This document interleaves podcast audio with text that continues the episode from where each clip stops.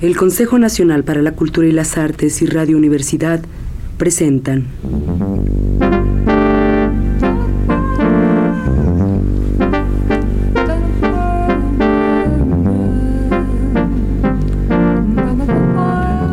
La llave del tiempo.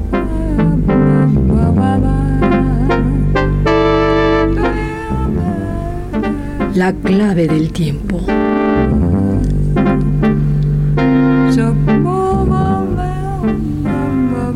La nave del tiempo.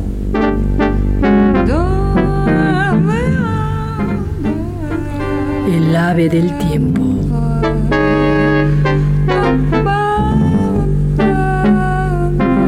Hamlet, Príncipe de Dinamarca, de William Shakespeare, en traducción de Joaquín Gutiérrez.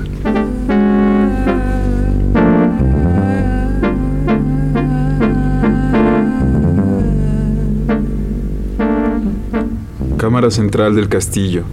En ella Polonio, Hamlet, la reina, el rey, Ofelia y varios caballeros.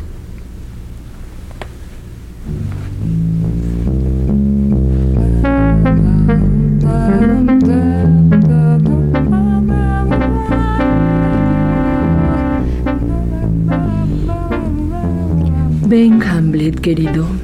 Siéntate a mi lado. No, mi buena madre, por aquí veo un metal con mayor magnetismo. ¿Notasteis eso? Ofelia, eh, ¿puedo tenderme en tu regazo? No, milord.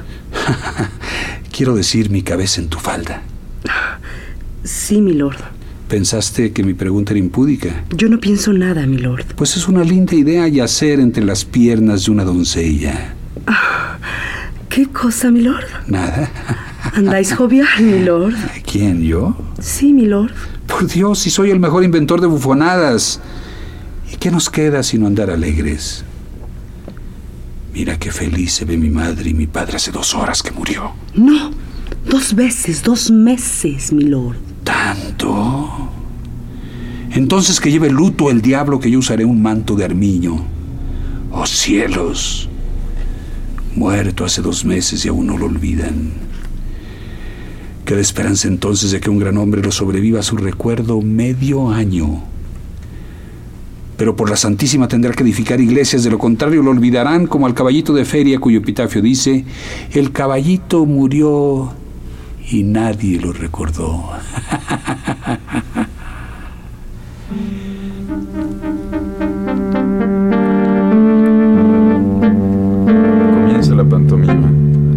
Entran muy amartelados un rey y una reina.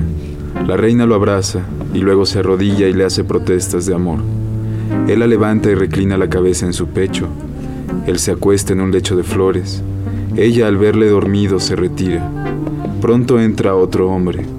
Le quita al rey su corona, la besa, vierte veneno en los oídos del durmiente y sale. Vuelve la reina, encuentra muerto al rey, gesticula con desesperación. El envenenador con tres o cuatro más regresa y finge condolerse con ella. Se llevan el cadáver. El envenenador corteja a la reina con regalos. Ella parece reticente al comienzo, pero al fin acepta su amor. Salen. ¿Qué significa todo esto, milord? Caramba, es una fechoría solapada y significa una felonía. Ah, me parece que encierra el argumento del drama. Pronto lo sabremos por ese fulano. Los actores no pueden guardar un secreto. Todo lo cuentan. ¿Nos dirá qué significa lo que nos mostraron? Sí, cualquier cosa que les muestres. Si no te avergüenza mostrárselas a ellos, no les avergonzará decirte lo que significa. Ah, ¡Qué pícaro sois! ¡Qué pícaro! Yo quiero oír la obra. Para el conjunto de actores pedimos vuestra clemencia y que escuchéis la tragedia con benévola paciencia. ¿Esto es prólogo o divisa de anillo? ¿Tan breve, milord? Como amor de mujer. Aquí están los actores de nuevo. El actor que hace de rey y la actriz que hace de reina. De nuestros pensamientos somos amos, mas dónde irán es, ay, lo que ignoramos. Pensad que no os desposaréis de nuevo, Pero este pensamiento ya habrá oído en cuanto muera tu primer marido. Ay, que me niegue la tierra el alimento y los cielos su luz, y que no tenga ni placer ni reposo de noche ni de día.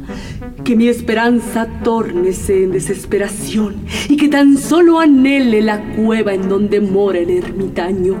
En cuanto torna lívido el semblante del júbilo destruya todas mis ilusiones y que en el más allá la adversidad me persigue inclemente y rencorosa si una vez viuda vuelvo a ser esposa. También si ya quebrantó su promesa. Solemne juramento, dulce mía. Dejadme solo un rato. Languidecen mis fuerzas y quisiera burlar durmiendo el tedio de la espera.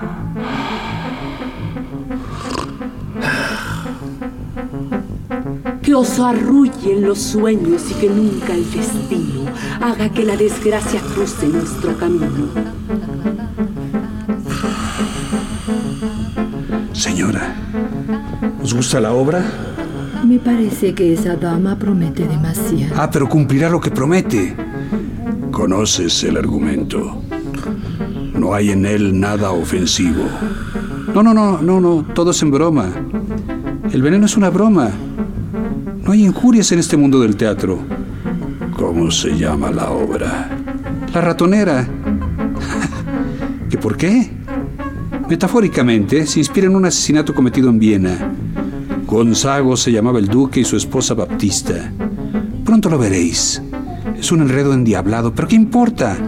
A vuestra majestad y a nosotros, que tenemos el alma limpia, no nos toca. Dejad que respingue el jamelgo con mataduras, que nuestras posaderas están sanas. Ese que entra es un tal Luciano, sobrino del rey. Sois tan bueno como un coro, mi lord. Ah, podría servir de intérprete entre tú y tu amante con solo que pudiera ver las marionetas retosando. Eh, sois agudo, mi lord. Te costaría más de un gemido en botarme la punta. Todavía mejor y, y peor. Así confundís a vuestros maridos. Comienza, asesino. Deja tus condenadas muecas y comienza. Vamos. El cuervo graznador clama venganza. Lóbrego el pensamiento, las manos prontas y el veneno listo. El instante propicio y nadie que nos mire. Mezcla infernal de nocturnos yerbajos. Tres veces ponzoñosos y mortíferos al maldecirlos, sécate. Que tus horrendas propiedades mágicas de manera instantánea le arrebaten la vida. Lo envenena en el jardín para apoderarse de sus propiedades. Su nombre es Gonzago. La historia verídica escrita en italiano muy selecto. Pronto veréis cómo el asesino logra el amor de la esposa de Gonzago. Se levantó el rey.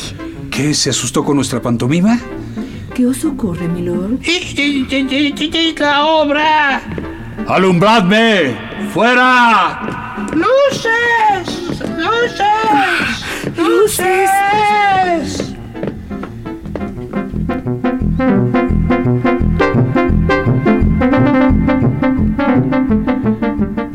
Se han ido todos, Horacio. Nos han abandonado. Pero dejad que el ciervo herido huya y solloce y el gamo ileso sin cesar retose. Alguien debe velarse, otro debe dormir, y el mundo así girando va a seguir. Dejad que el ciervo herido huya y solloce y el gamo ileso sin cesar retose. Alguien debe velarse, otro debe dormir y el mundo así girando va a seguir, girando, va a seguir, girando, va a seguir. ¿No crees, Horacio, que esto más una selva de plumas en la cabeza si mi fortuna me vuelve la espalda y dos rosas de Provenza en las hebillas de mis zapatos podrían conseguirme una plaza en una cofradía de actores? Media plaza. Plaza entera. Porque debes saber, Daimón querido, que este reino infeliz así destruido fue de Júpiter y hoy, sin disimulo, un pavo real lo manda con la cola. Podíais haber rimado. Mi buen Horacio, Sí. ahora ha puesto mil libras a la palabra del fantasma. ¿Te diste cuenta? De todo, mi lord. Cuando se habló del veneno. Lo observé muy bien. Vamos, algo de música.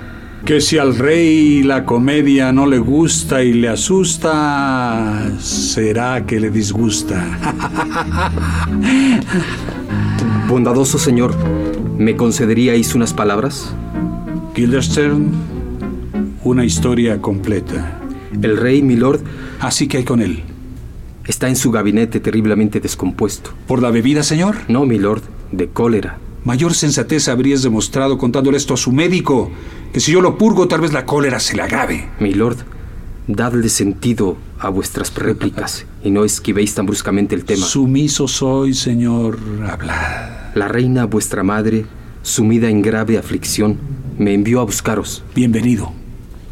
No, mi lord, esa cortesía no es de buena cepa. Si os pluguiera darme una respuesta sincera, cumpliré con el encargo de vuestra madre. Si no, vuestro perdón y mi regreso pondrían fin a mi misión. Señor, no puedo ¿Qué, mi lord? darte una respuesta sincera. Tengo enfermo el juicio. Pero, señor, la respuesta que podría darte la transmitirás, o más bien, como dices, mi madre... Por tanto, basta, yendo al grano, mi madre, dices... Dice que vuestro comportamiento la ha sobrecogido, dejándola admirada y estupefacta. Ah, hijo maravilloso que así puede asombrar a una madre. Pero no hay una secuela colgando de los talones de este asombro materno. Dila. Ella desea hablaros en su gabinete antes de que os vayáis a la cama. Obedeceremos aunque fuera diez veces nuestra madre. ¿Tienes algo más que tratar con nosotros? Milord, hubo un tiempo en que nos estimabais. Aún lo hago. Lo juro con estos pícaros dedos. Mi buen señor, ¿cuál es la causa de vuestra perturbación? Terminaréis por cerrarle las puertas a vuestra libertad si le ocultáis las penas a un amigo. Señor, yo no sé promoverme. ¿Cómo puede ser eso cuando contáis con el voto del rey mismo para sucederlo en el trono de Dinamarca? Sí, señor. Pero mientras crece la hierba, proverbio es algo mustio. Ah, la música. Guildenstern, hablando en confianza contigo, ¿por qué me sigues olfateándome siempre como si quisieras tenderme una celada? Oh, mi lord, si mis preguntas pueden parecer abruptas es porque mi cariño hacia vos me hace ser descortés. No entiendo bien eso. ¿Quieres tocar esa flauta? Mi lord, no puedo. Te lo ruego. Creedme que no puedo. Te lo suplico. Creedme que no puedo. Te lo imploro. No sé tocar ni una nota, mi lord. Es tan fácil como mentir. Regula estas aberturas con los dedos. Esta con el pulgar. Sóplala y emitirá la música más conmovedora. Mira, estas son las llaves. Pero no puedo arrancarles ninguna armonía. No tengo esa habilidad. Pues miren qué pobre cosa me conviertes. Quieres tañerme, aparentar que conoces mis llaves, arrancarme el corazón de mi secreto y hacerme dar desde la nota más baja a la más alta de mi registro. Y habiendo tanta música y timbre tan excelente en este pequeño instrumento, no puedes sin embargo hacerlo cantar. Por la sangre. ¿Crees que es más fácil tocarme a mí que a una flauta? Considérame el instrumento que quieras, pero por más que me manosees no me harás cantar. Ah, Polonio. Dios te bendiga, señor. Milord, eh, la reina desea hablaros al instante. ¿Ves esa nube que tiene casi la forma de un camello? Por la misa, en verdad que es igual a un camello. Pues yo creo que se parece más a una comadreja. Es cierto, el lomo lo tiene de comadreja. O a una ballena. Es casi igual a una ballena. Entonces iré pronto a ver a mi madre. Estiran el arco hasta el límite de mi tolerancia. Iré enseguida. Así se lo diré. Enseguida se dice fácilmente. Dejadme solo, amigos. Quédate tú, Horacio.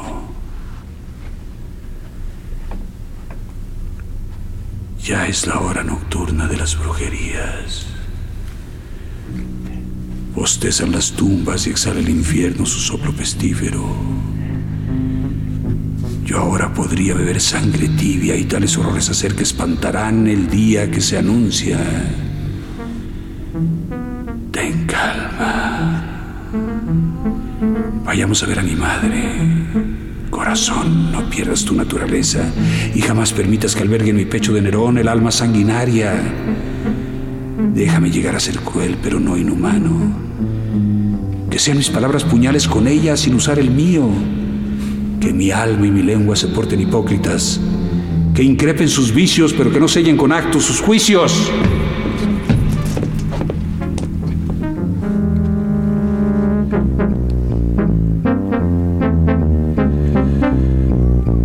Escena tercera. Un salón en el castillo. Entran el rey, Rosencrantz y Guildenstern. Le desconfío y no sería prudente permitir que ande suelta su locura. Por tanto, preparaos. Muy pronto tendré listos vuestros despachos. Viajaréis con él a Inglaterra.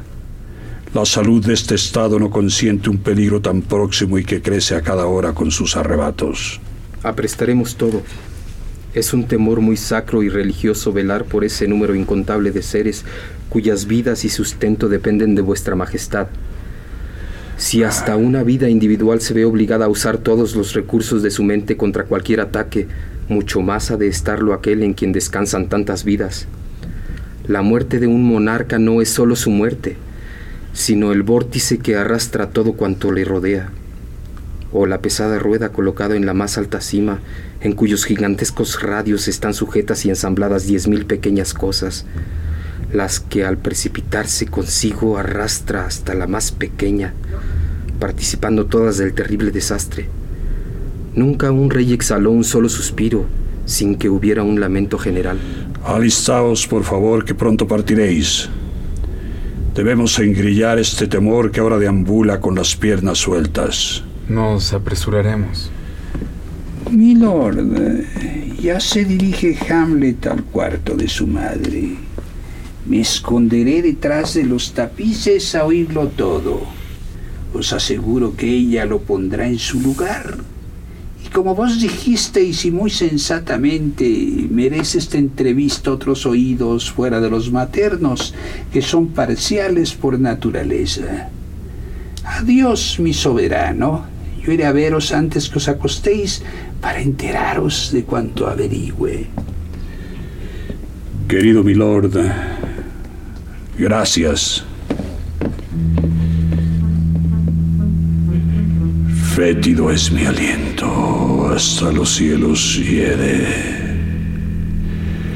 Sobre los fratricidas recae la primera y más antigua de las maldiciones.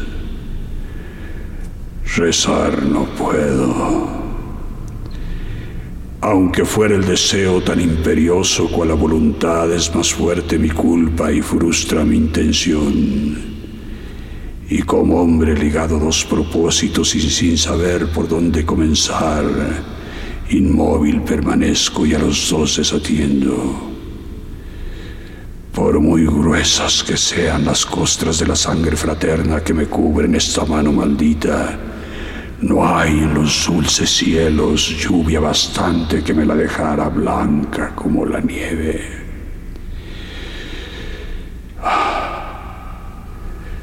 ¿De qué nos sirve la misericordia sino para afrontar el rostro del delito? ¿Y qué hay en la oración sino la doble virtud de prevenirnos antes de que caigamos y perdonarnos cuando ya caímos? Miraré hacia lo alto. Ya mi falta ocurrió. Pero ¿cuál oración puede servirme ahora? Perdonadme mi horrendo asesinato. Esa no podría ser, puesto que aún retengo todo aquello que me hizo asesinarlo.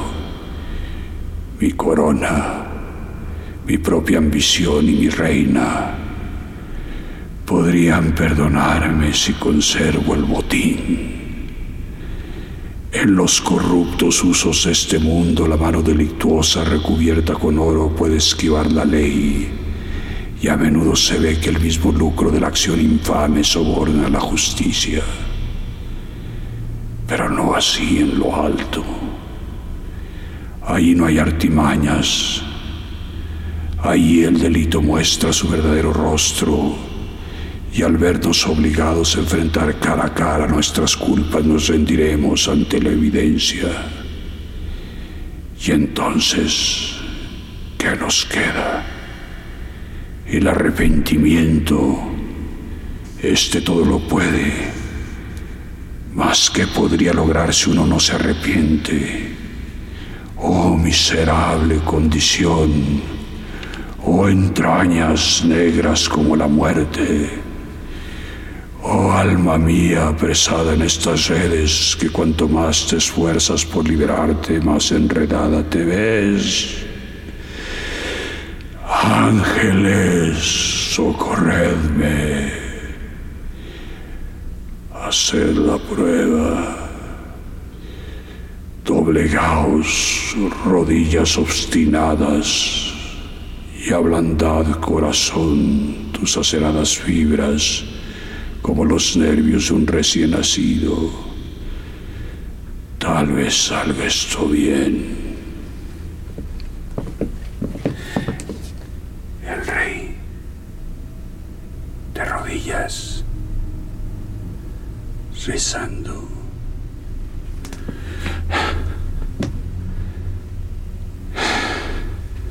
Mi puñal.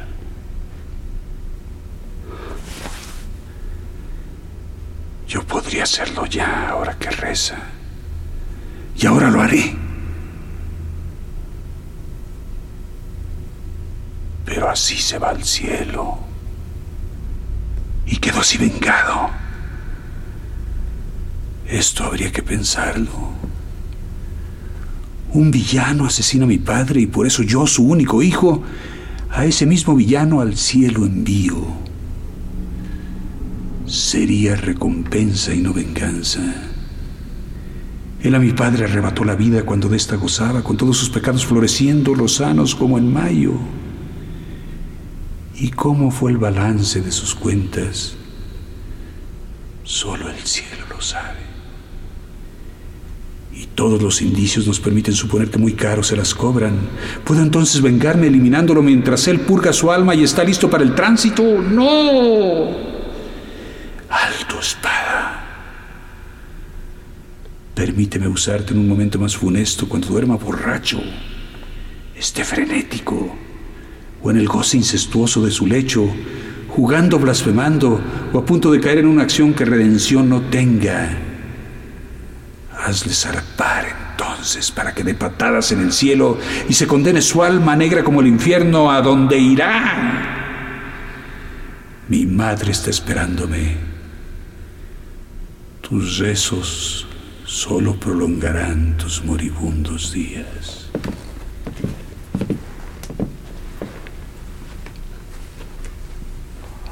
Oh, Dios.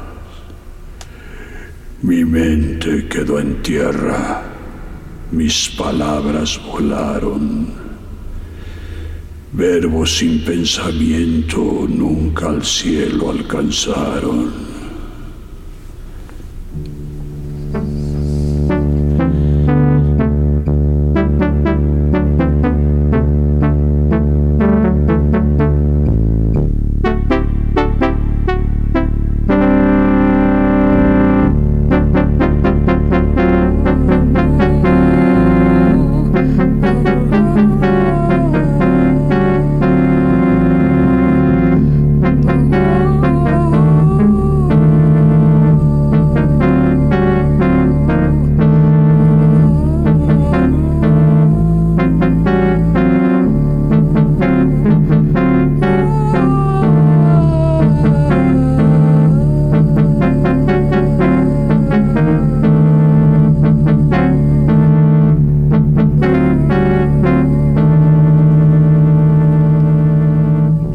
Consejo Nacional para la Cultura y las Artes y Radio Universidad presentaron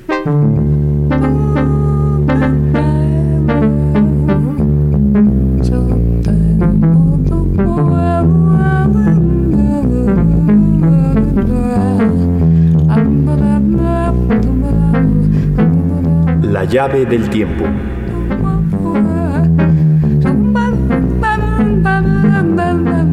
La clave del tiempo.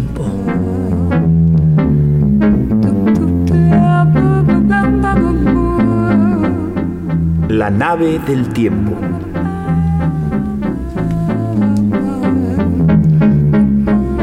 El ave del tiempo.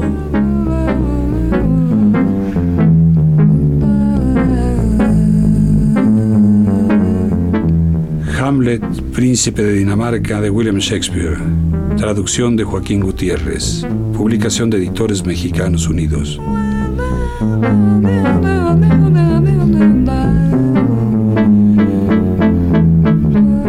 Música en vivo, Hilario y Miki. Producción y dirección, Juan López Moctezuma. Como Ofelia, Francisca Monge. como la reina, Olivia Rodríguez. como Horacio y un actor, Oscar Flores. como Rosencrantz, Saúl Meléndez. como Guildenstern, Mauricio Vieleto. los papeles restantes, Juan López Moctezuma.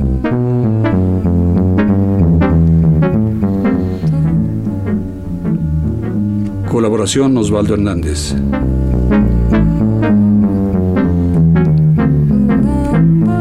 En los controles técnicos, Carlos Montaño.